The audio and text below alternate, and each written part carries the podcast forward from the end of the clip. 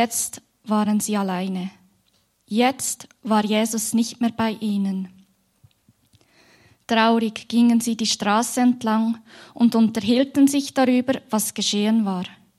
Sie wunderten sich nicht, als plötzlich ein Mann neben ihnen herging. Der Mann schien denselben Weg zu haben, also gingen sie zu dritt weiter. Die Jünger waren so traurig, dass sie gar nicht erkannten, wer da mit ihnen ging. Es war nämlich Jesus selbst. Jesus lebte. Die beiden Jünger redeten mit Jesus, obwohl sie ihn nicht erkannten. Worüber redet ihr? fragte Jesus sie. Traurig blieben Kleopas und sein Freund stehen. Weißt du nicht, was in Jerusalem geschehen ist? fragte Kleopas. Alle reden doch darüber. Jetzt fing Kleopas an zu erzählen. Du hast doch sicher von Jesus gehört. Er war ein Prophet. Er tat viele Wunder, machte Kranke gesund und hat sogar Tote wieder auferweckt. Wir sind mit ihm mitgezogen und haben gehört, was er über Gott erzählt hat. Kleopas seufzte. Ich habe geglaubt, dass er der Retter ist. Ich wollte immer bei ihm sein. Jetzt wurde Kleopas noch trauriger. Aber es tat ihm gut, so mit Jesus zu reden und ihm alles zu erzählen. Vor drei Tagen ist es dann geschehen. Jesus wurde verhaftet und dann gekreuzigt. Jetzt ist er tot. Er ist nicht mehr bei uns. Er kämpfte gegen die Tränen. Sein Freund half ihm und erzählte weiter. Nun ist es schon drei Tage her und heute früh ist etwas Sonderbares geschehen. Einige Frauen waren beim Grab von Jesus, aber sie haben ihn nicht gefunden. Er war weg. Außerdem haben sie berichtet, dass sie Engel gesehen haben.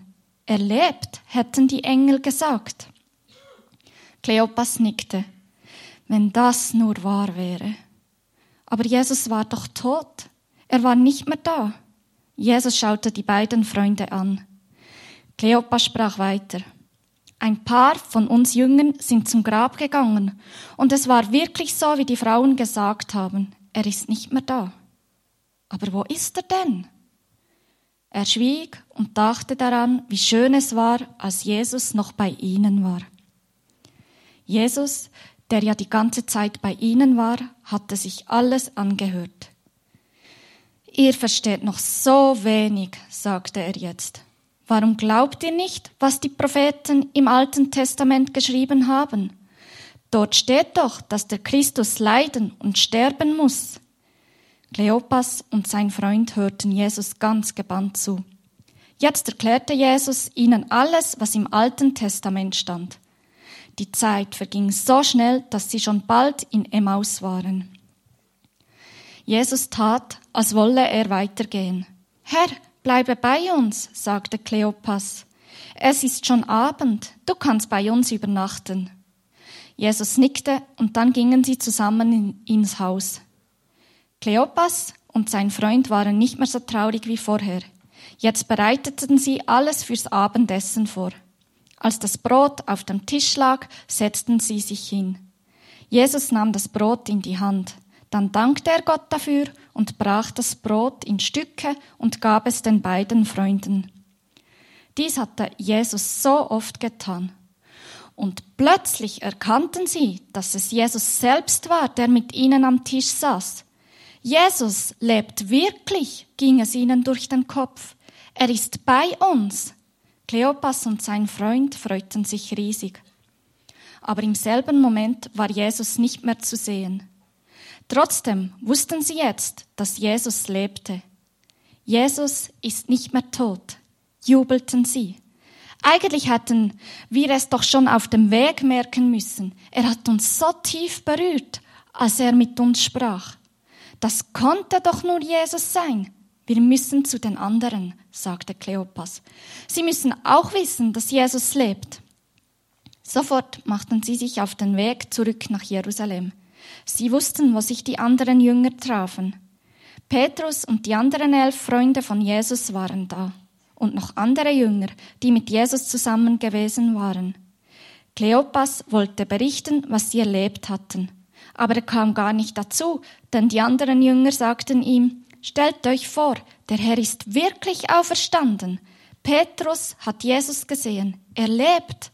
Alle zusammen freuten sich und dann berichteten auch Kleopas und sein Freund, wie Jesus ihnen begegnet war. Jetzt waren sie nicht mehr traurig. Sie fühlten sich nicht mehr allein. Sie wussten, Jesus lebt. Er lebt auch heute. Jesus ist immer bei dir. Du bist nicht allein. Danke vielmals.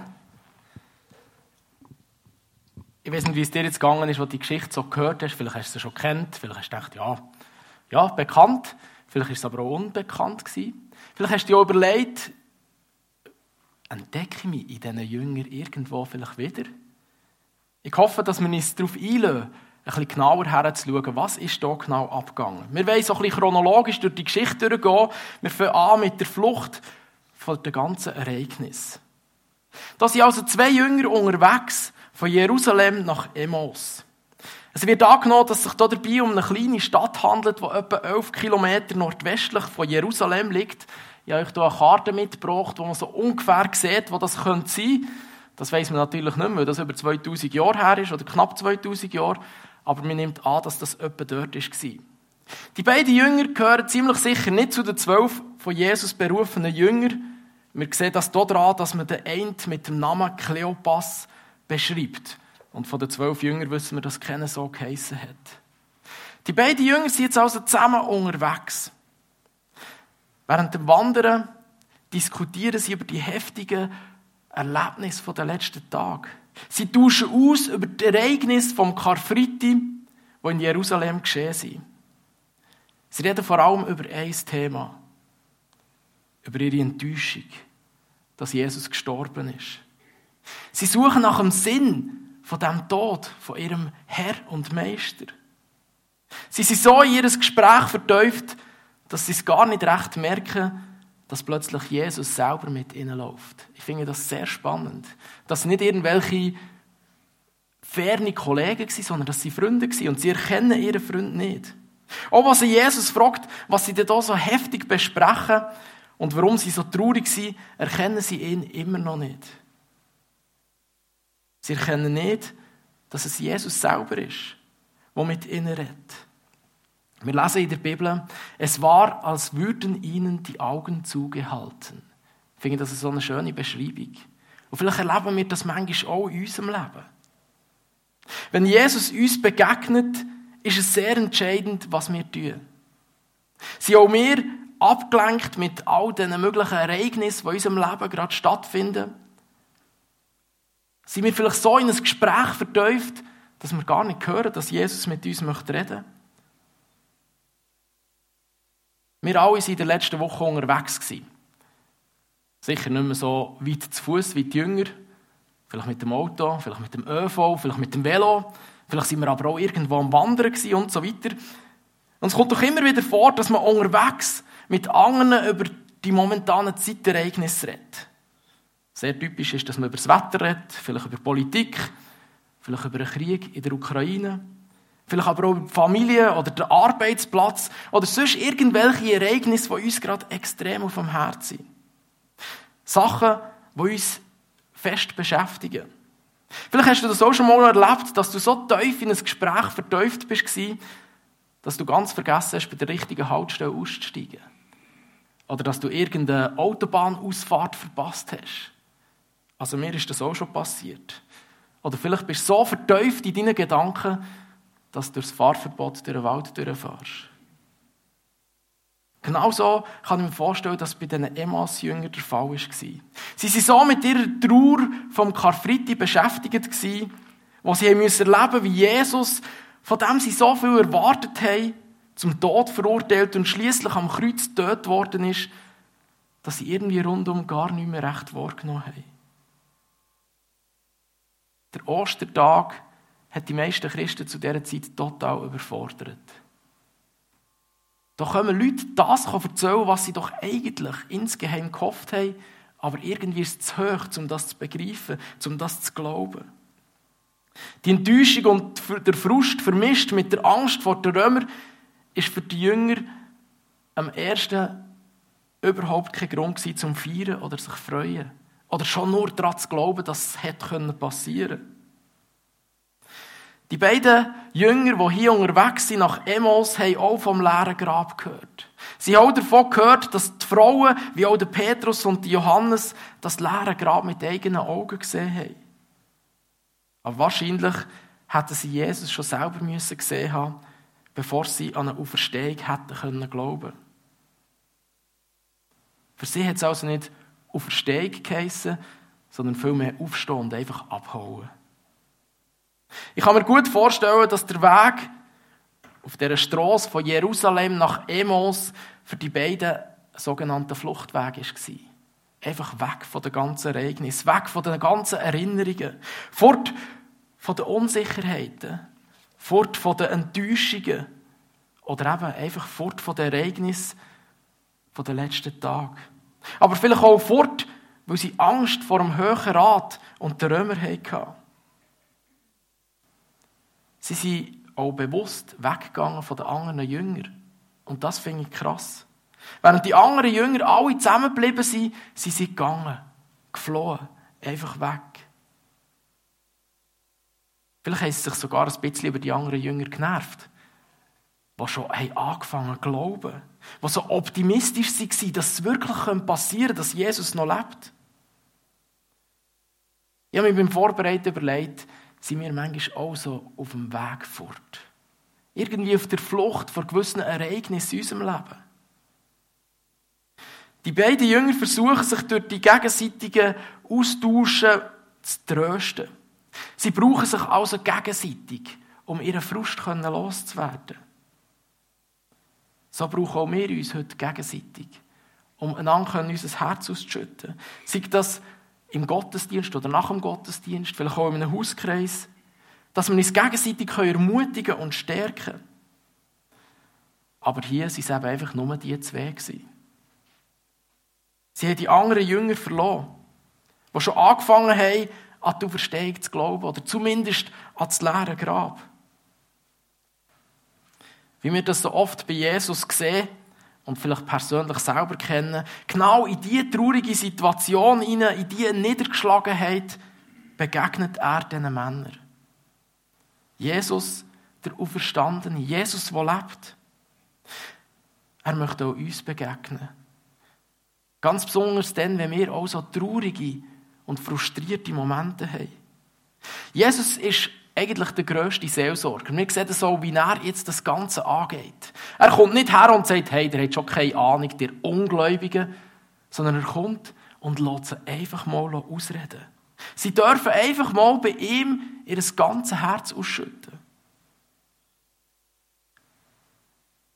Ich hätte die Begegnung beobachten Vielleicht hat Jesus ganz leicht gelächelt und gedacht, wenn ihr wüsstet. Weil Jesus der Auferstandene ist, kann er auch uns heute noch begegnen. Und auch wir dürfen ihm unser Herz ausschütten. Vielleicht denkt er manchmal auch, wenn du wüsstest, was hinter der nächsten Ecke von, von deinem Weg steht. Er möchte auch mit uns unterwegs sein. Ganz besonders, wenn wir traurig und niedergeschlagen sind. Auch wir dürfen ihm unser Herz ausschütten, ihm alles sagen, was uns beschäftigt. Auch wenn wir so richtig frustriert sind. Die Frage ist aber, wie geht es uns? Erkennen wir Jesus? Oder sind auch wir so sehr mit unseren Sorgen und mit uns selber beschäftigt, dass wir ihn gar nicht bemerken? Dass wir nicht bemerken, dass Jesus eigentlich schon die ganze Zeit an unserer Seite ist. Die Jünger haben es nicht gemerkt. Sie haben nicht gemerkt, dass die Hoffnung, die sie als tot glaubt, die sie eigentlich schon begraben haben, die ganze Zeit absolut lebendig neben ihnen ist. Er ist für sie einfach der geheimnisvolle Fremdling. Wir schauen noch in diesen Text hinein. Im Lukas Kapitel 24, Vers 18 lesen wir, dass der Kleopas zu Jesus sagt, du bist wohl der einzige Mensch in Jerusalem, der nicht gehört hat, was sich dort in den letzten Tagen ereignet hat. Wir müssen uns das mal vorstellen. Er sagt, dass Jesus, Gottes Sohn persönlich, Die Hinrichtung von Jesus war etwas, das die ganze Stadt beschäftigt hat. Das haben irgendwie alle mitbekommen. Das hat die Stadt prägt. Die beiden erkennen Jesus genauso wenig wie Maria, wo der auferstandene Jesus als Gärtner gehalten hat. Die Jünger erklären jetzt Jesus alles, was geschehen ist. Und spannend ist, Jesus lässt sich einfach von ihnen belehren. Er lässt sich von ihnen erklären, was er eigentlich selber persönlich gerade erlebt hat. Und er hält das aus. Er lässt das zu. Die beiden Jünger, die haben das eher unbewusst gemacht. Die haben unbewusst Jesus belehrt und ihm erklärt, was passiert ist.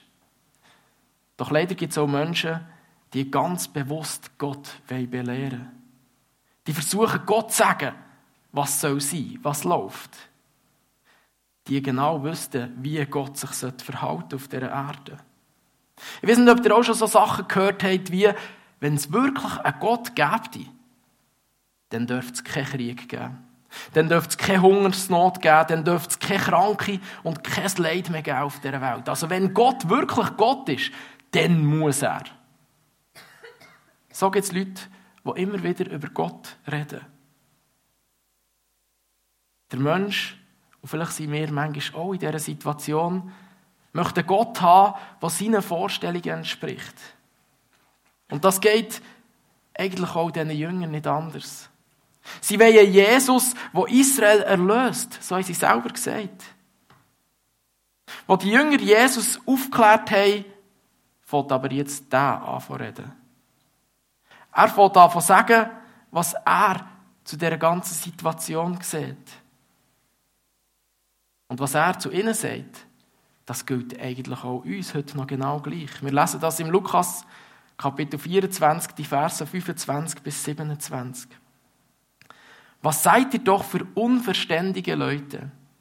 Es fällt euch so schwer zu glauben, was die Propheten in der Schrift gesagt haben.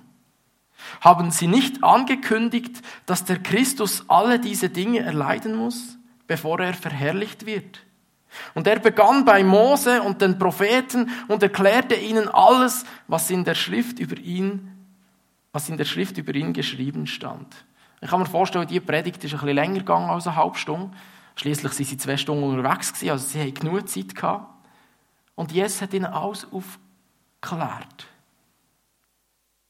Ich habe mir überlegt, wie oft fällt es vielleicht auch uns schwer, einfach zu glauben, was in der Bibel steht.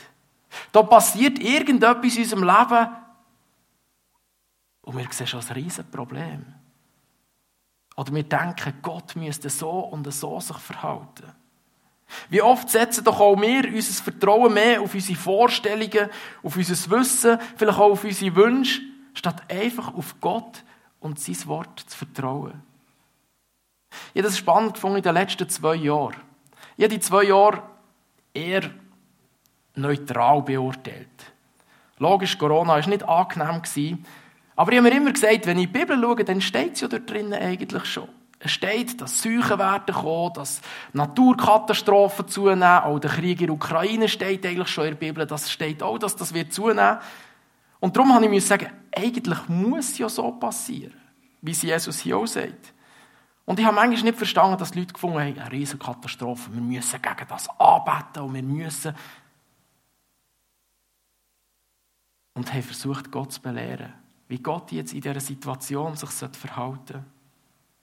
Wir sollen uns aber von Gott belehren. Und wir sollen uns von Gott sagen, wie wir uns in dieser Situation verhalten sollen. Was ist unsere Aufgabe in dieser Krise? Was ist unsere Aufgabe jetzt, wenn die ganzen Flüchtlinge von der Ukraine in die Schweiz kommen und so weiter? Jesus fragt die Jünger, hat Christus denn den Kreuzestod nicht müssen erleiden es geht darum, dass die beiden Jünger und auch wir heute erkennen, warum hat Jesus eigentlich am Kreuz müssen sterben. Das ist nicht eine Katastrophe gewesen, mal eigentlich schon eine Katastrophe gewesen, aber nicht eine unplante Katastrophe. Das ist nicht etwas was jetzt einfach passiert ist, weil die Römer so böse sind, sondern Gott hat das vorausplant. Mit unserem Wissen und unserem Verstand können wir die Tat vom Kreuz nie wirklich erfassen. Also mir geht es zumindest so. Warum hat Gottes Sohn wirklich müssen sterben? Es ist aus lauter Liebe passiert. Und diese Liebe, die kann man nicht erklären, weil sie so unendlich groß ist. Das Kreuz ist ein Geschenk von Gott an die ganze Menschheit. Und durch die Verstehung von Jesus ist die Liebe, das Geschenk zu einem ewigen Geschenk, zu einer ewigen Liebe geworden, die nie mehr aufhört, die nie zerstört werden kann. Die menschliche Liebe ist irgendwo durch immer zeitlich begrenzt oder an gewisse Bedingungen gebunden. Uns lieb gewordene Menschen sterben und dann geht da irgendetwas kaputt. Freundschaften zerbrechen und circa jede zweite Ehe wird in der Schweiz geschieden, weil es irgendwie mit der Liebe nicht mehr wirklich funktioniert. Doch die Liebe von Jesus ist ewig, an keine Bedingungen gebunden. Die funktioniert immer. Sie haltet allem stand. Sie kann nicht geschieden werden und sie stirbt nie. Warum? Weil Jesus mit seiner Liebe und seiner Vergebung immer bei uns sein. Er hat sich entschieden und er wird die Entscheidung nie mehr rückgängig machen. Egal wie auswegslos unsere Situation ist, egal wie daneben wir uns behandeln, äh, verhalten, er wird uns immer lieben. Die Frage ist aber, wie reagieren wir auf die Liebe? Haben wir die Liebe in unserem persönlichen Leben angenommen? Haben wir unser Herz für Jesus geöffnet? Oder sind wir vielleicht doch noch irgendwie dabei, Gott zu belehren und zu sagen, du sollst, dann könnte ich an dich glauben? Sind wir vielleicht Gott am Aufklären, was er tun soll, wie er sich verhalten soll? Jesus hat seinen beiden Jüngern noch einmal alles genau erklärt. Er hat hier ganz am Anfang bei Mose angefangen, bis durch die ganzen Propheten durch bevor sie erkennen können, wer Jesus wirklich ist. Jesus möchte, dass auch wir ihn wirklich erkennen. Auch wenn wir schon länger mit Jesus leben, sollen auch wir ihn immer besser lernen kennen. Vielleicht ist es auch für uns wieder eine dran, die Bibel ganz am Anfang an anfangen lesen. Halt vielleicht auch die Propheten durchlesen, auch wenn sie vielleicht manchmal schwierig zu verstehen sind. Und zu erkennen, es hat alles so passieren. Gott hat einen wunderbaren Plan, der sich durch die ganze Bibel durchzieht. Wenn wir die Bibel lesen, dann können wir Gott erkennen, wie er wirklich ist. Und auch Jesus. Wieso er auf die Erde gekommen ist und was sein Tod am Kreuz wirklich bedeutet. Wo Jesus seine Rede vor seinen Jüngern beendet hat, wollen ihn die Jünger nicht mehr weiterziehen. Es ist spannend, die beiden Jünger haben Jesus noch nicht erkannt. Aber sie haben unbedingt mehr Zeit mit dem Mann verbringen. Sie sind nicht wirklich von seinen Wunder beeindruckt gewesen, weil da hat er Käse gemacht, sondern sie sind von seiner Nähe, von seiner Liebe und von seinen Worten beeindruckt gewesen. Sie laden Jesus darum ein, mit ihnen ins Haus zu kommen. Sie sagen die bekannten Worte, bleibe bei uns denn es will Abend werden und der Tag hat sich geneigt. Sie sind also irgendwie im späteren Nachmittag losgelaufen, so dass es schon langsam am Eindunkeln ist und oben geworden ist, wo sie im Emmaus angekommen sind. Vielleicht haben sie sich in der Geborgenheit und in der Gegenwart von Jesus so gut und sicher gefühlt, dass sie ihn unbedingt über Nacht bei sich behalten wollten. Vielleicht möchtest du auch hier immer wieder zu Jesus sagen, bleib bei mir und gang nicht fort. Und Jesus wird es genau gleiche machen, wie er bei diesen Jüngern gemacht hat. Er wird bleiben. Ich möchte dich ermutigen, nicht einfach ein Stückchen Weg mit Jesus zu gehen, sondern ihn ganz bewusst in dein Haus einzuladen. In dein Leben. Und ihn immer bei dir zu behalten. Wo die Jünger ins Haus kommen und Jesus in das Haus eingeladen haben, übernimmt Jesus gerade die Aufgabe vom Gastgeber und er dient seinen Jüngern. Eigentlich wäre das die Aufgabe der Jünger gewesen. Aber Jesus übernimmt das. Und genau in dem Moment wird diesen Jüngern die Augen geöffnet und sie erkennen ihn. Finde ich eine spannende äh, Abfolge von diesen ganzen Ereignissen. Wo sie sich hergesetzt haben, nimmt Jesus das Brot, er dankt Gott dafür, er bricht es in Teilen und gibt es diesen beiden Jüngern. Nach der Handlung von Jesus wird den beiden Jüngern bewusst, mit wem sie die ganze Zeit unterwegs waren. Die Augen sind ihnen geöffnet worden. Ich fände es spannend zu wissen, wie das genau gegangen ist. Vielleicht sind ihnen die Handlungen von Jesus so vertraut gewesen, dass sie gemerkt haben, ah, das muss Jesus sein. Vielleicht haben sie aber auch die Narben von den Nägeln, wo Jesus durch die Hände durchgeschlagen sind, gesehen, wo er das Brot gebrochen hat. Oder vielleicht hat Gott einfach ein Wunder da und hat ihnen die Augen geöffnet, dass sie ihn erkennen können. Jedenfalls erkennen sie ihren totglaubenden Freund auf einen Moment. Stellt euch mal diesen Schock vor. Plötzlich realisieren sie, mit wem dass sie die ganze Zeit unterwegs waren. Plötzlich erkennen sie Jesus, der Auferstandene, ganz lebendig, der die ganze Zeit von sich selber erzählt hat. Ist uns bewusst, dass Jesus auch heute mit unter uns ist. Ich wünschte mir manchmal, dass Gott auch uns die Augen öffnen würde, dass wir Jesus an unserer Seite sehen könnten. Würden auch wir geschockt sein, wenn wir merkten, dass Jesus alles mitbekommt, was wir jetzt gerade gemacht haben, vielleicht was wir gesagt haben, wie wir uns verhalten haben, ja sogar was wir gedacht haben. Vielleicht war es den Jüngern auch ein bisschen peinlich, dass sie Jesus so belehrt haben und ihn ein bisschen angefahren haben, von wegen, hast du eigentlich keine Ahnung, was passiert ist. Dabei war ja er der, der das alles erlitten hat. Vielleicht war es noch peinlich, dass sie Jesus nicht früher erkannt haben, es doch ihr bester Freund ist. Kurz nachdem sie Jesus erkannt haben, hat, oder ist er auch schon wieder verschwunden gewesen. Jesus hat nach seiner Auferstehung übernatürliche Fähigkeiten bekommen. Wir sehen das hier. Auf einen Moment ist er verschwunden. Ein bisschen später ist er plötzlich einfach in einem verschlossenen Raum auftaucht. Also Jesus ist nicht mehr an die irdischen äh, Naturgewalten gebunden gewesen, sondern er konnte kommen und gehen. Spannend ist aber, dass die Jünger, nachdem dass sie plötzlich auf einen Schlag wieder alleine waren, nicht etwa traurig oder niedergeschlagen waren. Sie haben sich auf dem Weg von Jerusalem nach Emos total verändert.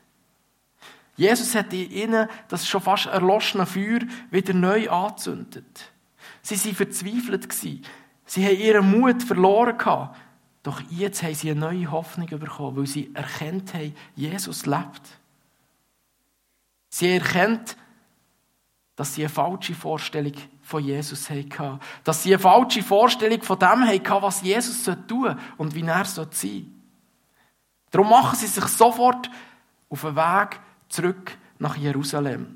Auch das sehr spannend. Kurz vorher haben sie zu Jesus gesagt, bleib bei uns, lauf nicht weiter, es wird oben werden, komm, wir, wir übernachten in diesem Haus und jetzt plötzlich ist das absolut egal. Es ist egal, dass die Nacht einbricht. Es ist egal, dass sie müde sind. Sie machen sich sofort auf den Weg, die circa zwei Stunden wieder zurück nach Jerusalem.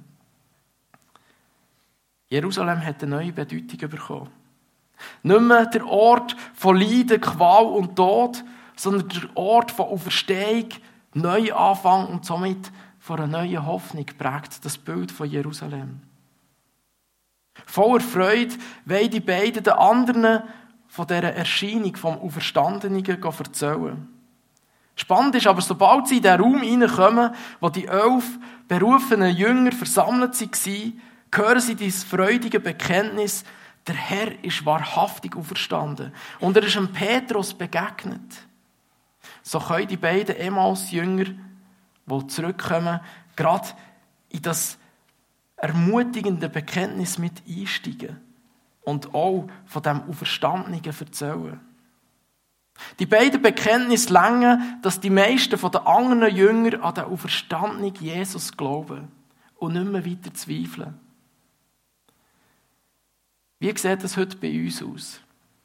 Länger auch uns die Bekenntnis von der Bibel und von anderen Gläubigen, dass auch wir an Jesus als den Auferstandenen glauben? können auch wir heute voller Freude und Zuversicht sagen, dass wir einen lebendigen Gott haben. Ein Gott, der für unsere Sünde gestorben ist und am dritten Tag verstanden ist und jetzt lebt, mitten unter uns, ja vielleicht sogar in uns. Es wird auch dein Leben total verändern, wenn du bewusst Jesus in dein Haus oder vielleicht in dein Leben einladest. Jesus wird auch bei dir nicht einfach als Gast kommen und ein bisschen Zeit mit dir verbringen, sondern er möchte auch in deinem Leben Gastgeber sein. Du wirst ihn erkennen, wer er wirklich ist. Wenn er die Führung in deinem Leben darf übernehmen Wenn er dir darf dienen, ganz persönlich. Bist du bereit, Jesus dein ganzes Leben zu geben? und dich ganz auf ihn zu konzentrieren und nicht auf deine Umstände, auf das, was dich beschäftigt und so Jesus wie aus dem Blick verlierst. Ich möchte beten, dass Gott auch uns die Augen öffnet und wir Jesus in unserem Leben dürfen sehen, wie er wirklich ist und was er möchte tun. Jesus, ich möchte dir danken, dass wir dich dürfen kennen. Sei es durch die Bibel, sei es durch andere Menschen, die dich erlebt haben, und ich möchte dir danken, dass du heute mitten unter uns bist. Du laufst mit uns, wenn wir unterwegs sind. Du sitzt mit uns hier im Kino und willst einfach mit uns Zeit verbringen. Und ich bitte dich, dass du uns die Augen öffnest, dass wir dich sehen können. Ich bitte dich um Mut, dass wir dich in unser Haus, in unser Leben einladen und dass wir erleben können, was das heisst, wenn du unser Gastgeber bist, wenn du uns dienst, wenn du uns führst. Jesus, ich bitte dich, dass wir dich erkennen wie du wirklich bist. Ich bitte dich, dass du uns bewahrst, dass wir dich belehren, wie du sein sollst was du sollst tun in unserem Leben. Dass wir uns von dir belehren von dir führen Dass wir dir Kontrolle von unserem Leben abgeben. Danke dir, dass du uns einfach hilfst, dass wir dich gegen mehr in unserem Leben können haben, erleben, dass das uns verändert und dass so unser Umfeld kann verändern kann. Danke, dass du wirkst gleich wie du vor 2000 Jahren gewirkt hast.